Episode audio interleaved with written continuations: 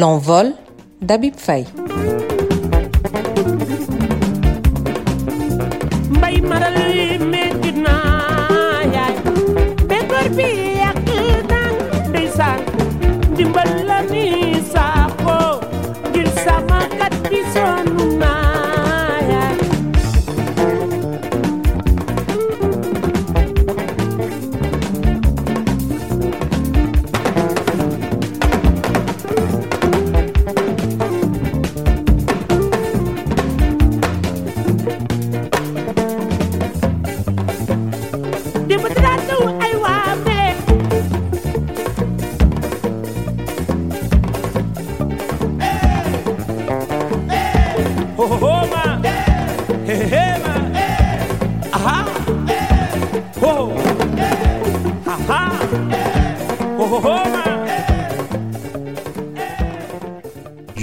1984, Kabo Gay était le bassiste du Super Étoile de Dakar. Techniquement, le rôle du bassiste dans le mbalakh à l'époque consistait à jouer comme un batteur de tam-tam. C'est-à-dire que la basse jouait le rythme qu'aurait dû imprimer peu ou prou le tchol. D'autre part, il n'y avait pas de vrai batteur. Maguedien, Boy Gris, euh, ne jouait pas réellement de la batterie, mais plutôt des cymbales. Et il n'y avait quasiment pas de son de piano ou d'orgue dans la musique du Super Étoile. Youssou, qui est impressionné et marqué par les prestations des Torekunda et du Khalam, et la modernité du Super Diamono par exemple, est persuadé que le changement doit venir de l'extérieur. Il savait que pour percer sur la scène internationale, il doit se rapprocher des standards modernes. Et pour ce faire, il fait donc appel à Adama Faye pour construire la base du futur son du Super Étoile. Et la Providence se chargera ensuite de mettre sur son chemin Habib Faye, jeune surdoué de la basse, mais pas seulement. Dès l'album Dobin, volume 10 en 1985, la touche d'Habib commence à teinter la musique du Super Étoile. Comme dit dans l'épisode précédent, cet album et celui qui l'a précédé, en 84, le volume 9 Africa, vont servir de transition entre la musique roots, orientée salsa, que faisait l'étoile de Dakar puis le super étoile au début, et le moderne, plus exportable. En effet, dans ces albums, la plupart des compositions est issue du cerveau fertile d'Adama qui les a façonnées dans cette petite maison des HLM avec le second orchestre du Super Étoile, le Super Étoile 2, qui avait euh, comme membres Habib Faye, Ibou Sissé, Mustapha Faye entre autres.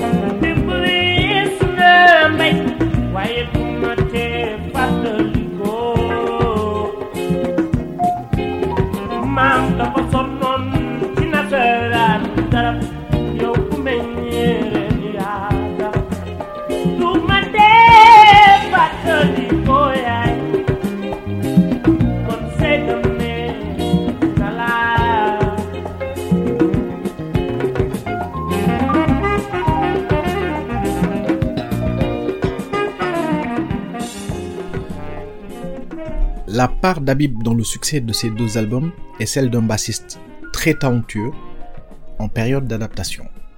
Il apprend à se professionnaliser et surtout, il fait preuve d'un esprit très créatif. Le départ d'Adama Faye, homme libre par excellence, va ouvrir la porte à ses talents de compositeur.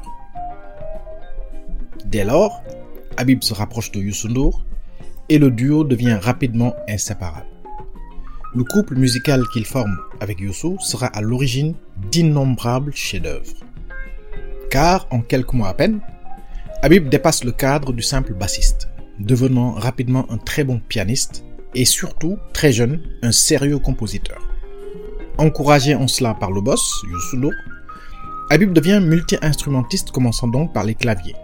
Mais euh, les débuts ne sont pas très simples et Habib traversera beaucoup de périodes de découragement car il ne parvient pas tout de suite à maîtriser les codes du piano. Youssou insiste fortement et cela paie rapidement. Tant et si bien, pour l'anecdote qu'un jour, en pleine répétition, Bédié percussionniste, fait remarquer à Youssou qu'Habib joue désormais sans regarder les touches. Habib était un naturel, tout devenait facile avec lui. Sa soif d'apprendre, combinée à son génie, lui permettait de maîtriser parfaitement tous les types de sons et tous les types d'instruments. Et si on veut dater symboliquement l'éclosion concrète d'Habib sur le plan national, on peut dire que c'est à partir du volume 11 Bécor en 1985.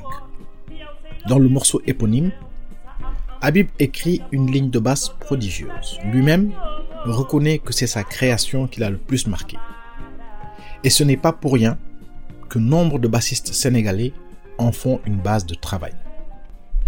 Et pendant les mêmes sessions d'enregistrement, c'est-à-dire dans le second semestre de 1985, Habib va montrer à Youssou comment il pourrait faire évoluer la musique du Super Étoile. Il remodèle par exemple le morceau Bado en conservant la première partie du morceau originel composé par Adam Faye. Il y rajoute un pont et cette sublime deuxième partie.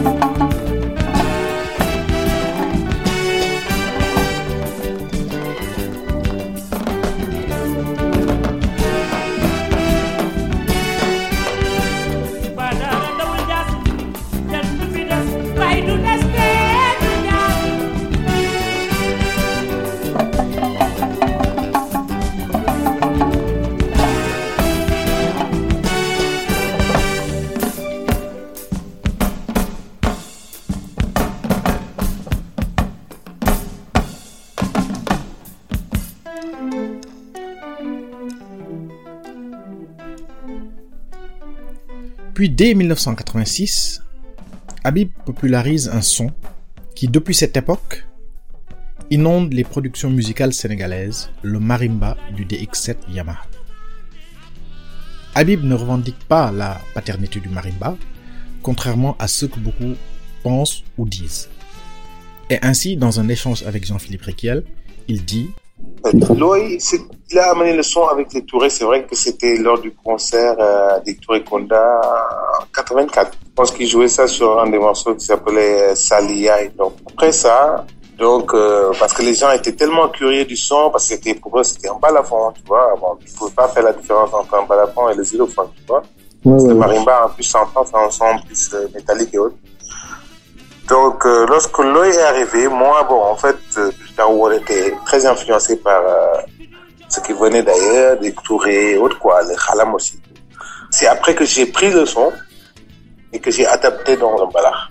La manière de jouer, par exemple, de la rythmique sur les claviers, c'est mon frère Adama, tu connais, que tu connais bien, qui a commencé à faire le style. Mais en fait, c'était pas dans le, sur le son de marimba, mais c'était même parce que lui, il s'habituait, en fait, il jouait même sur un son d'orgue, de, même de, de.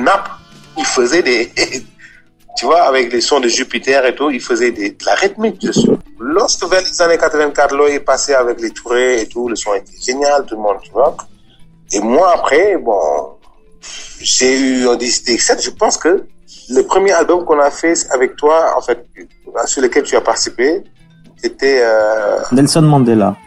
S'appelle- tu, sais, tu, es ramené- tu es venu en studio, tu nous as trouvés là-bas. Ouais, ouais, ouais, ouais. Donc, il y avait des sons que tu avais joués, notamment les sons de, je te rappelle, de Cora et tout. Ouais, ouais, ouais, ouais. ouais. Donc, je pense que tu nous as filé ces sons-là. Comme il y avait- ce DX7 Ouais, avec ce son, ouais. donc euh, moi, je me rappelle, on jouait souvent avec Youssou, on jouait un, un morceau qui s'appelait euh, Sabar. Sabar, c'était un morceau où on jouait jusqu'au milieu, tu vois, du, du truc, avec, on faisait un truc de percu. Donc, comme je jouais la basse et tout, donc j'étais devant les claviers comme ça, donc euh, personne, il y avait des 7 et tout. Donc, Baïdé qui jouait, tic, tic, tic, truc vraiment casassé je me suis dit, tiens, pourquoi pas l'accompagner? Comme ça, c'est de la Casamance, il y a le son le, de vibe de Marimba, là, je commence à l'accompagner. Et c'est parti comme ça. euh, en fait, c'est- le morceau là qui montre la chronologie exactement du Marimba quand il a, commen- quand il a débuté dans la musique sénégalaise. Pour te dire, c'était tellement, c'était tellement grandiose que les gens, tu vois, chaque fois qu'on jouait, ils venaient en soirée que pour cette partie-là, pour regarder le son, parce que tellement ça les impressionnait, tu vois un peu? Bah oui, j'imagine c'était un nouvel instrument. Hein. c'était un nouvel instrument, tu vois, un nouveau son. Les gens disaient, mais Habib, il joue du balafon. Les gens il y a des gens qui venaient uniquement que pour ça. Je te jure.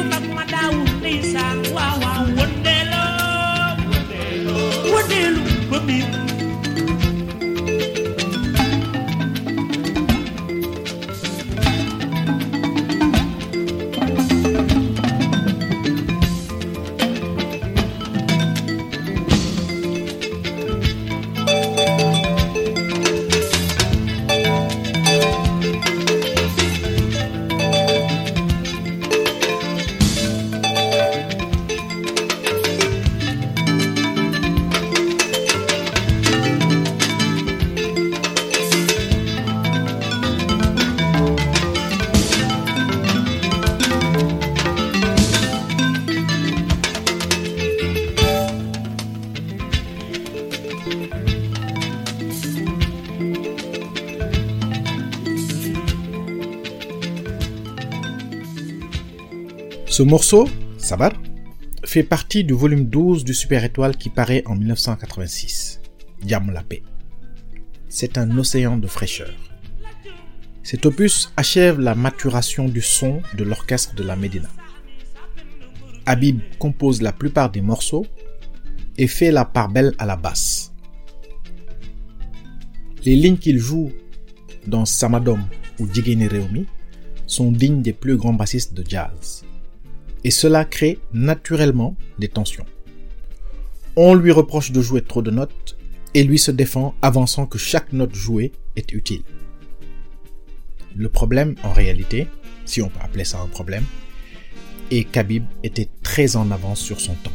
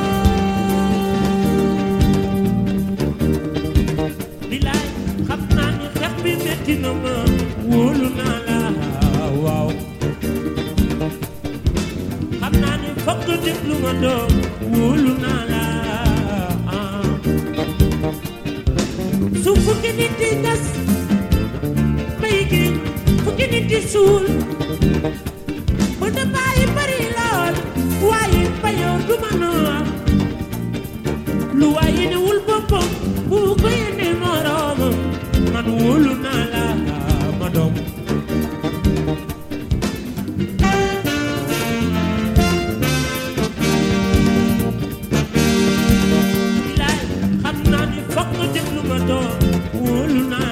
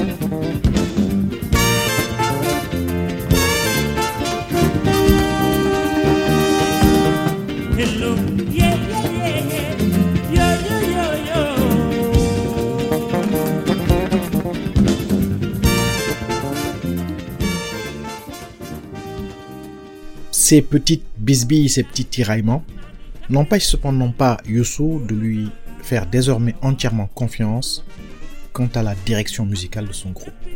Au contraire, l'émulation artistique est à son maximum. D'ailleurs, à partir de 1987 et pendant quelques années, Youssou Nour et Habib Faye habiteront en compagnie de Abdoulaye Saint-Louis Mané dans le même appartement à la cité Biagui. Ils sont jeunes, en pleine possession de leurs moyens, et leur créativité est au zénith. Les observateurs de la chose musicale pourront aisément constater qu'entre 1986 et 1992 sortiront les plus beaux albums du Super Étoile. J'utilise exprès le qualificatif beau parce que ce sont des albums qui ne sont pas parfaits.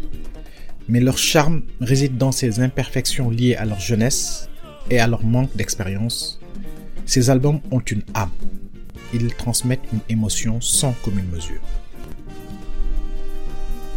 En 1987 donc, Coach Barma, volume 13, marque les débuts des productions siglées Yubib. Youssou écrit l'essentiel des paroles et Habib construit la musique. Ce dernier confiera d'ailleurs qu'il avait esquissé certaines compositions dès son adolescence. Dans cet album, Habib et Youssou introduisent l'utilisation de l'ordinateur et de la boîte à rythme, qui change un peu la couleur du son. Et dans cet opus, Habib écrit pour Youssou une de ses plus belles intros, Woman.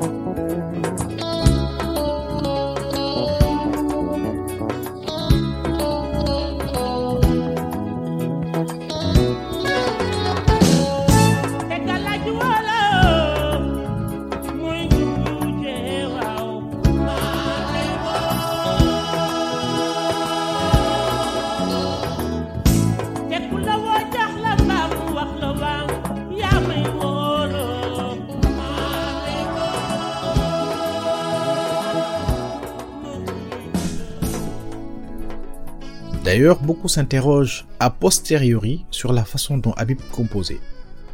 Eh bien, la plupart du temps, Habib faisait ses recherches à la guitare sèche ou au piano, testant des accords, des enchaînements.